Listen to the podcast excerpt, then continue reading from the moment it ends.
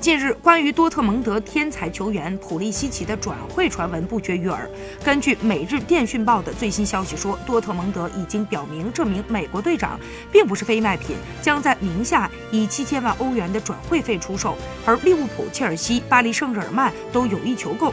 普利西奇和多特蒙德的合同将在二零二零年到期，也就是说，到了二零一九年夏天，普利西奇还未和球队续约的话，他的合同将只剩下一年。多特蒙德势必不会等到二零二零年夏天，人财两空，所以在明年夏天出售将是最佳的时机。虽然此前多特蒙德对于普利西奇的离队态度保守，但是他也绝非是球队的非卖品。虽然球队本赛季火力全开，战绩不俗。